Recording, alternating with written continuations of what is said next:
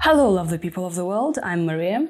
And my name is Rory, and welcome to episode two of season two of the IELTS Speaking for Success podcast, the podcast that aims to help you improve your speaking skills as well as your listening skills along the way. We started this podcast to give you a look at how a native super English speaker would answer some of the most common IELTS speaking questions. I ask Rory questions and he gives answers using good grammar and gorgeous vocabulary for a high score. Rory, are you ready to rock and roll? It smells like victory. Oh, Rory's cracking a joke again. We're gonna talk about perfume today because in IELTS uh, speaking section they can ask you questions about perfume or aftershave.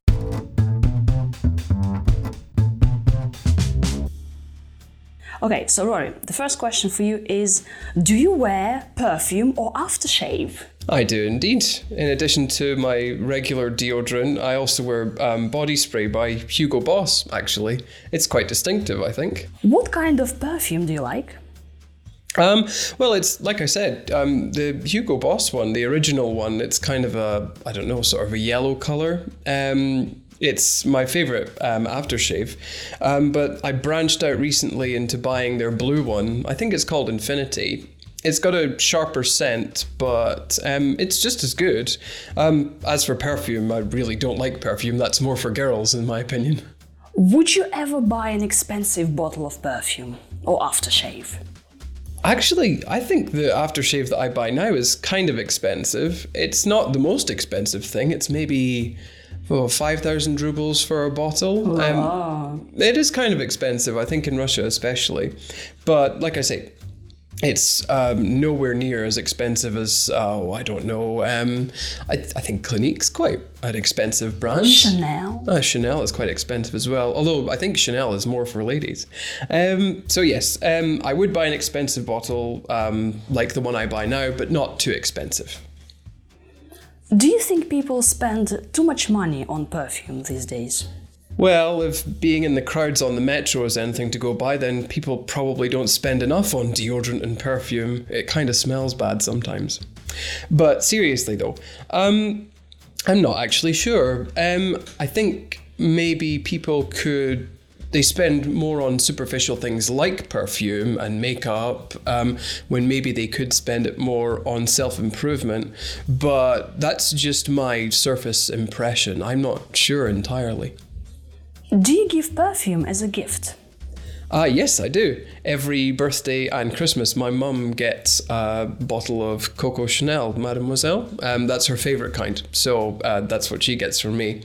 Uh, other than that, I don't think um, I, I've given it to anyone else. I think it could send the wrong message, actually, if you give someone a bottle of something that's designed to cover up a smell. Yeah, come on, then- love. Uh, Put something on. Yeah, uh, it's almost like you're saying you kind of smell. Could you maybe improve it? Yeah, it's Uh, like giving um, a bar of soap. Yeah. Yeah, person, uh, like, come on, wash yourself up. even if you spent a lot of money, uh, it might give the wrong impression. So, no, not for me. For no one other than my mum. Have you received perfume as a gift? Um, I give it to myself every year um, because that's how long it seems to last. But no one else has actually given me perfume recently as a gift. I tend to get things like uh, books, for example. But would you like to receive perfume as a gift? Oh, um, well, if it was a kind I liked, then yes. Although um, some people aren't very good at picking out things that I like in the sense of like fashion and things like that. So if they knew me, then yes. But if they don't know me so well, then probably not. Yeah, they can give you Givenchy and you would be like, oh, what is that? I prefer Hugo you know. I don't know what that is. Um, so yeah, I would be a bit confused unless it did smell nice. Rory, thank you very much for your answers. That's okay. So, Rory, when we talk about uh, perfume, uh, we can also say aftershave, we can say body spray, deodorant, cologne. Like, what's going on here? Yeah, I'm totally um, confused. I think native speakers, or most native speakers, would be confused as well, um, because we all use these words like they mean the same thing. So it's So okay. about, about uh, a man, Mm-hmm. what does a man usually usually use? well, usually a man will wear cologne, aftershave, or body spray. Right. Usually. And a nice lady Or maybe not a nice lady? Probably perfume. Those are the two basic distinctions. Right, so ladies, you're gonna be talking about perfume and an expensive bottle of perfume, and um, gentlemen, you're gonna be saying Cologne or aftershave or body spray. Right, and uh, gentlemen, uh, aftershave, it doesn't mean uh, you put it on after you shave, right, Rory? Well, it does actually. Um, for aftershave, usually, like you say, you put it on after you shave, but it's designed to close any injuries you get if you do a very bad job of shaving, so you're not bleeding constantly. I think most people are quite good at shaving now, but they still use aftershave because of the smell, for example. So it still has a purpose. Yeah, but then another meaning of uh, aftershave would be like perfume Um, for women, yes. for women. Yeah, yeah, for women perfume, but for a man, you can say, "Oh, I'm gonna get some Hugo Boss aftershave," meaning perfume. Yes. This is what like it's confusing. Um, is it? Ah, Once it's you not know the differences. Okay, ladies and gentlemen, it's not confusing, so it's fine. All right, um, so we have body spray, and how is uh, body spray different from perfume or aftershave? Um, body spray is for your body, whereas aftershave usually goes around your um, sort of neck and shoulders area. But again, um, people tend to use them interchangeably. Would you put um, body spray um, into your armpits? You know, this like Oh no, Arm- that's armpits. that's where deodorant comes in, definitely. deodorant, right? When we talk about different smells, we can. Uh, you've said that uh, you prefer a sharper scent. Scent, how do you spell it? Uh, S C E N T. Correct. So a sharper scent, sharper, or sharp like um, as a knife. Um, kind of. It's just a way of describing a smell, really. Um, and smells are usually notoriously quite difficult to describe. Um, but when I say it's a sharp scent, it sort of stands out more. It makes more of an impact than something softer, for example. We can say like a sharp scent or a strong scent. Uh, if it's not strong, we can say faint. Yes. So I prefer like faint scents. Can you say I prefer faint smells? Um, it's got a different meaning when we're talking about perfume. Uh, so usually when we talk about perfume or aftershave or cologne, we're talking about pleasant smells that people put on themselves. If we talk about just smells, it usually means something kind of bad Yeah. or something extremely strong, uh, so that people will notice it. So we should use like a, a scent or fragrances. yes, fragrance, is a good word. Uh, we can also say woody, wo- like wood, woody fragrances or fruity, Yes. right? Smoky. Mm, also some uh, sophisticated fragrances. Yeah, if you want to describe the difference between something that people use um, less often, maybe because it's more expensive or classier, then sophisticated is quite a good Yeah, word. we can have like a mainstream sense, right, for everyone, and sophisticated, Yes. some special stuff. Do you wear sophisticated uh, perfume? Absolutely, yes. Yes, absolutely. I do, yes, uh, uh, which costs a fortune.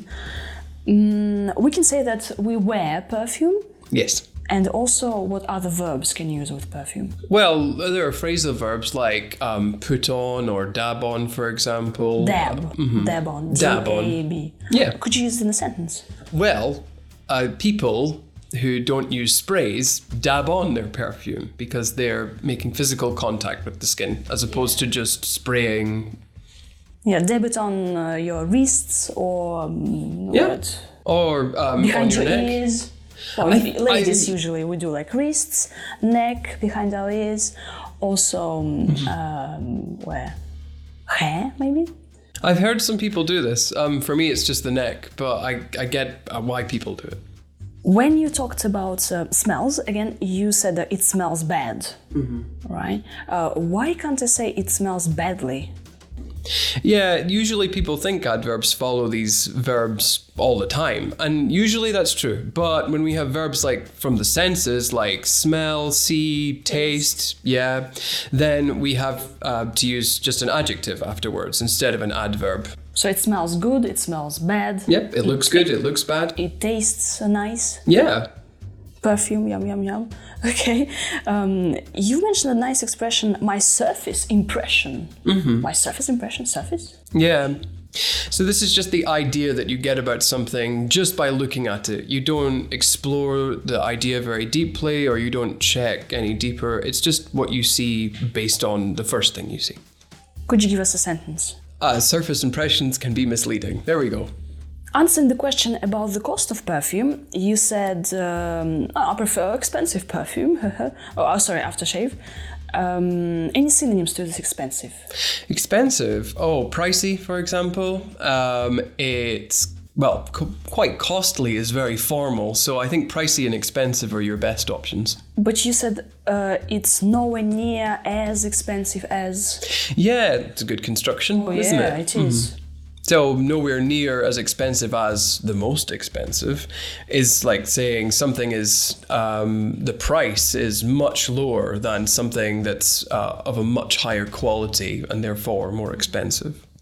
Could I say mm, it costs a nominal egg. Or would it be like. Um, you can say that. It's something you don't hear many native speakers saying these days. But It's an idiom. It is so, an know, to idiom, yeah. Cool. why not? Would, Um, would it sound natural, do you think? It would depend on the stress that you put on it. If you stress the whole idiom, every part of it, then it's, like, not going it to wouldn't sound. cost an arm and a leg. You see, Yeah. I've just used a nice idiom. No, no, we don't do that. You have used it. It's just the pronunciation's a bit strange. Dear listeners, now you can listen to Rory's answers again and notice very nice words and grammar structures he's used.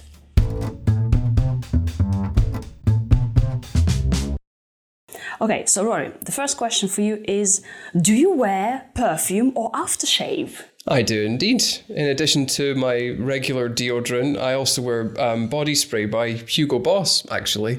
It's quite distinctive, I think. What kind of perfume do you like? Um, well, it's like I said, um, the Hugo Boss one, the original one, it's kind of a, I don't know, sort of a yellow color. Um, it's my favorite um, aftershave.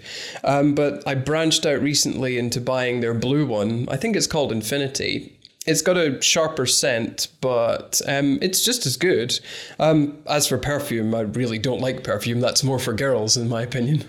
Would you ever buy an expensive bottle of perfume or aftershave? Actually, I think the aftershave that I buy now is kind of expensive. It's not the most expensive thing. It's maybe oh, 5,000 rubles for a bottle. Um, it is kind of expensive, I think, in Russia especially. But like I say, it's um, nowhere near as expensive as, oh, I don't know. Um, I, I think Clinique's quite an expensive brand. Chanel? Uh, Chanel is quite expensive as well, although I think Chanel is more for ladies. Um, so, yes, um, I would buy an expensive bottle um, like the one I buy now, but not too expensive. Do you think people spend too much money on perfume these days?